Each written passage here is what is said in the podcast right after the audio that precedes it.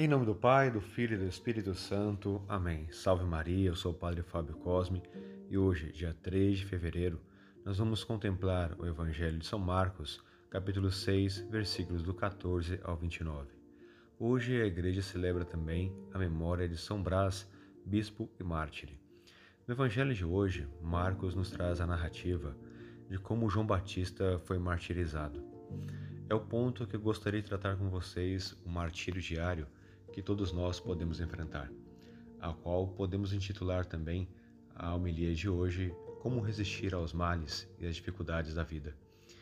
Aqui nós encontramos e nos deparamos com o sentido de ter um ideal da vida, o porquê nós fazemos as coisas e o porquê nós vivemos.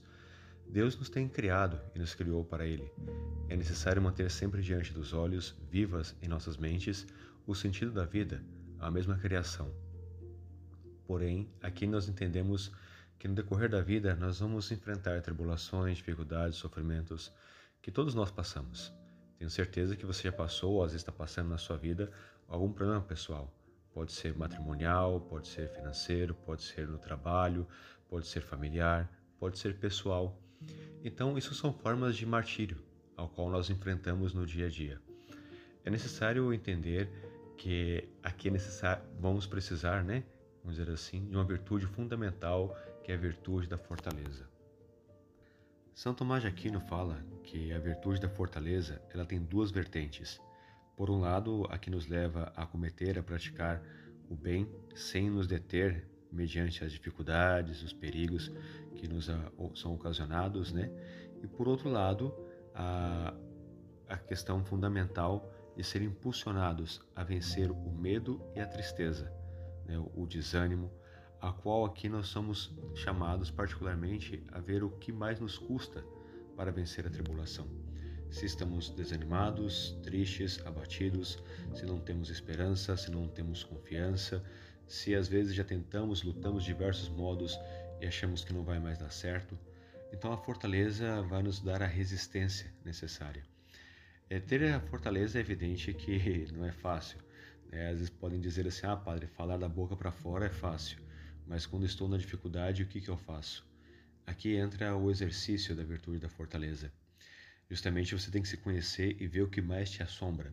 Algumas pessoas se deixam levar pela ansiedade, outras pelo medo daquilo que está por vir, né, juntamente com isso, outras, como a gente falou, a tristeza, a angústia, o desespero, querem fugir, né, e assim por diante, pelas más experiências que já tiveram.